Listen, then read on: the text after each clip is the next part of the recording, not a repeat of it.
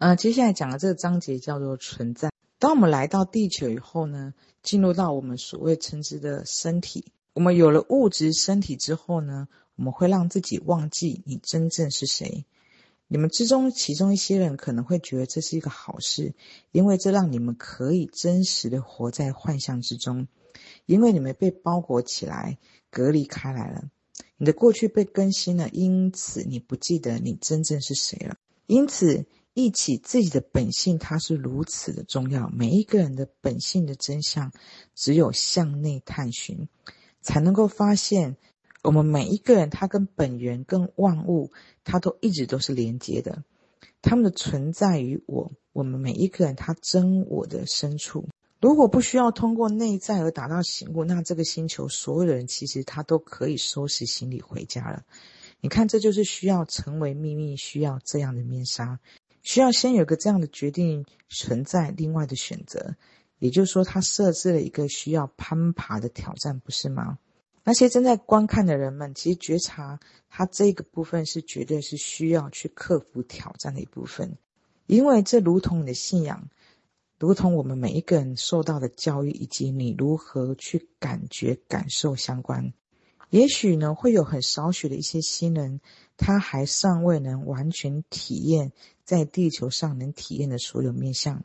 但是大多数人其实已经完毕，你们已经几乎体验过所有能够体验的面向了。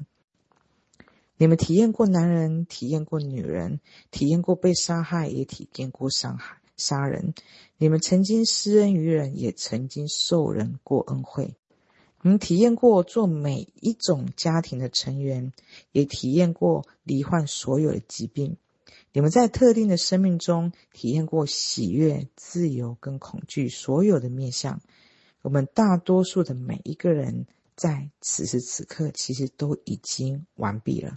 然后有人向我描述说，这其实就像坐过山车一样。如果你没有坐过的话呢，其实你可以去试试看。坐过山车的感觉，就是像不知道什么时候会上，什么时候会下。不知道什么时候会转弯，它会有点吓人。可是当你下来的时候，又会觉得很刺激，然后又会想要再来一次。这就是我们有点类似我们现在的转世。你过完了一世又一世，过完以后觉得有点恐怖，有点颠簸，但你很快就忘记了这个。下来以后又觉得还不错，然后又想要再来玩一次。每次结束过之后呢，当我们可以看到了整个画面，理解了它的用意后。我们会选择再次回来。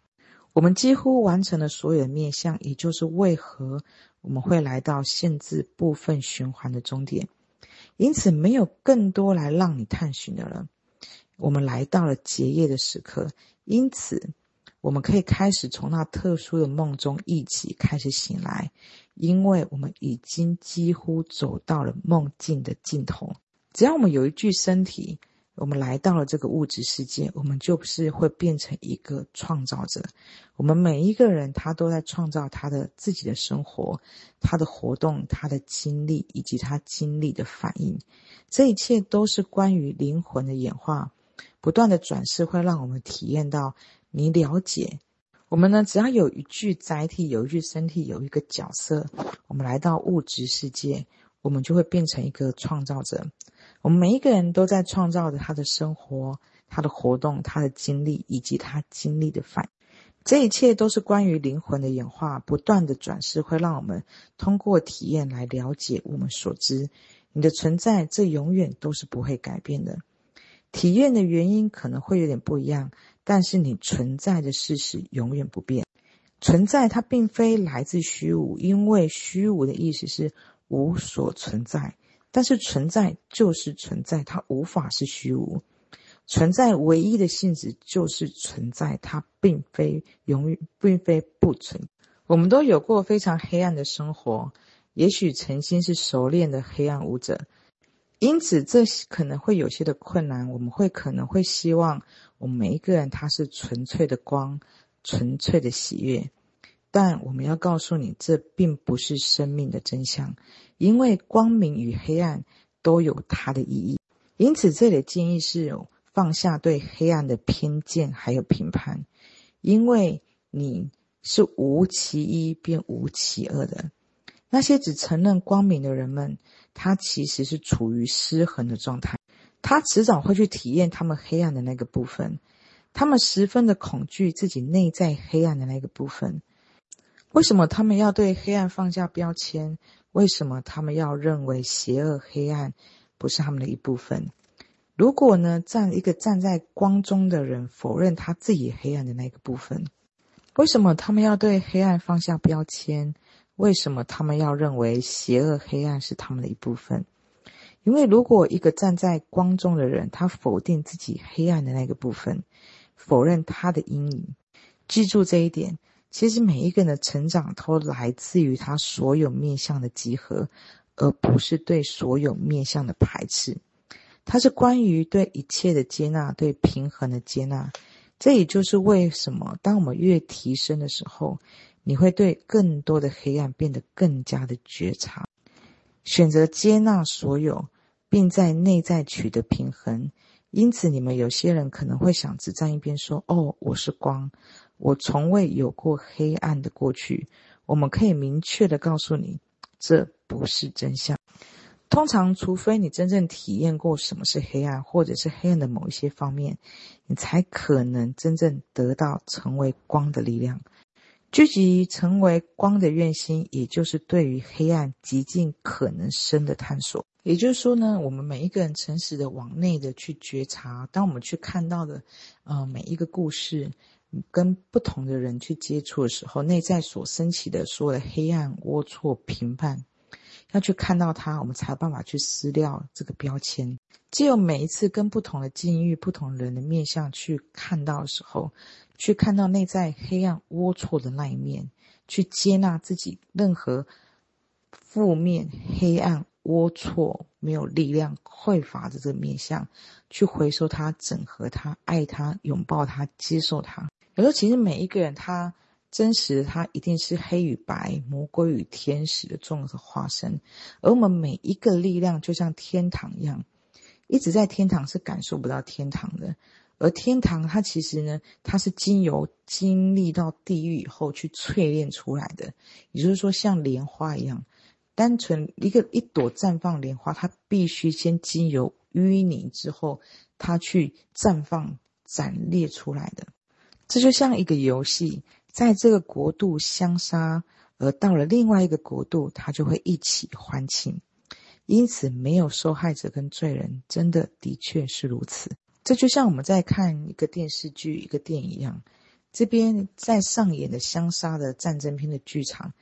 结束下班后，杀青过后，大家拥抱、喝酒、欢乐，或是说呢，其实，在我们的这个，或是说，在我们在这个肉身之前，哦，灵魂想要体验宽恕，而在演绎让我们感受到压抑、追究，需要宽恕那个人，其实是我们最爱的家人还有朋友。当然，这样的观念，它会挑战每一个人他曾经受到的教教导。同时，没有天堂与地狱。当然，这样的观念其实会挑战很多的人他所说到这个教导，因为真实的状况其实没有天堂与地狱的对立。就像希特勒这个人的存在，其实希特勒他并没有下地狱。这样的一个人存在，他主要是因为每当时的集体意识的允许。也就是说呢，这其实是对于你的一个服务性的选择。当有一个这样的角色出现的时候呢，要去觉察到、思考到，这是你支持的吗？这是你想要继续支持，还是希望改变的？因此，可以在这个角度发挥它的作用。在灵魂层面上，它可以被看作是有自身意义的。虽然在人类意识层面上，这是一个惨无人道的悲剧。我们不教导，也不认为人。应该用生命去偿还他过去的罪行，但这却是现在很多人在倡导的。如果你某世有什么样的罪孽，你下一世必须去偿还。这在我们看来简直是乱说。恕我们直言的话，他就是放屁。关于你们所谓的罪行讨罪，关于你们所谓的罪恶讨论的，其实还很多。你们知道我所说的会和你们所教导的会是完全的相反。没有罪恶这个东西，罪恶一直以来都是被人类所创造的，而且同时，通常还加上了控制，还有惩罚。也有一些人会告诉你，神是有对错的判断，你不会因为你的过去而被铐上枷锁。在这辈子以前，你有许多前世，因此没有需要去偿还。你会说，肯定有些行为是不对的。当你看到那些因恶入狱的人和杀害别人的人，当你听到某人说谎的时候，你会说这肯定是不对的。我会说，的确是如此。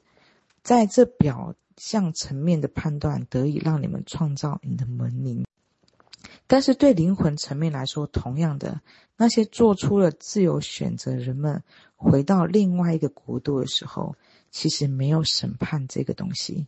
当他们来到国度的另外一边，没有审判这一回事。在真正的实相里面，没有罪恶这个东西，没有你们所谓的会被惩罚的行为，还有罪恶。你所有的力量都在当下，所以你过去的你做了过些什么都不重要，重要的是此时此刻，以后你将走向哪里，而你现在就有往任何方向的力量，就在此时此刻。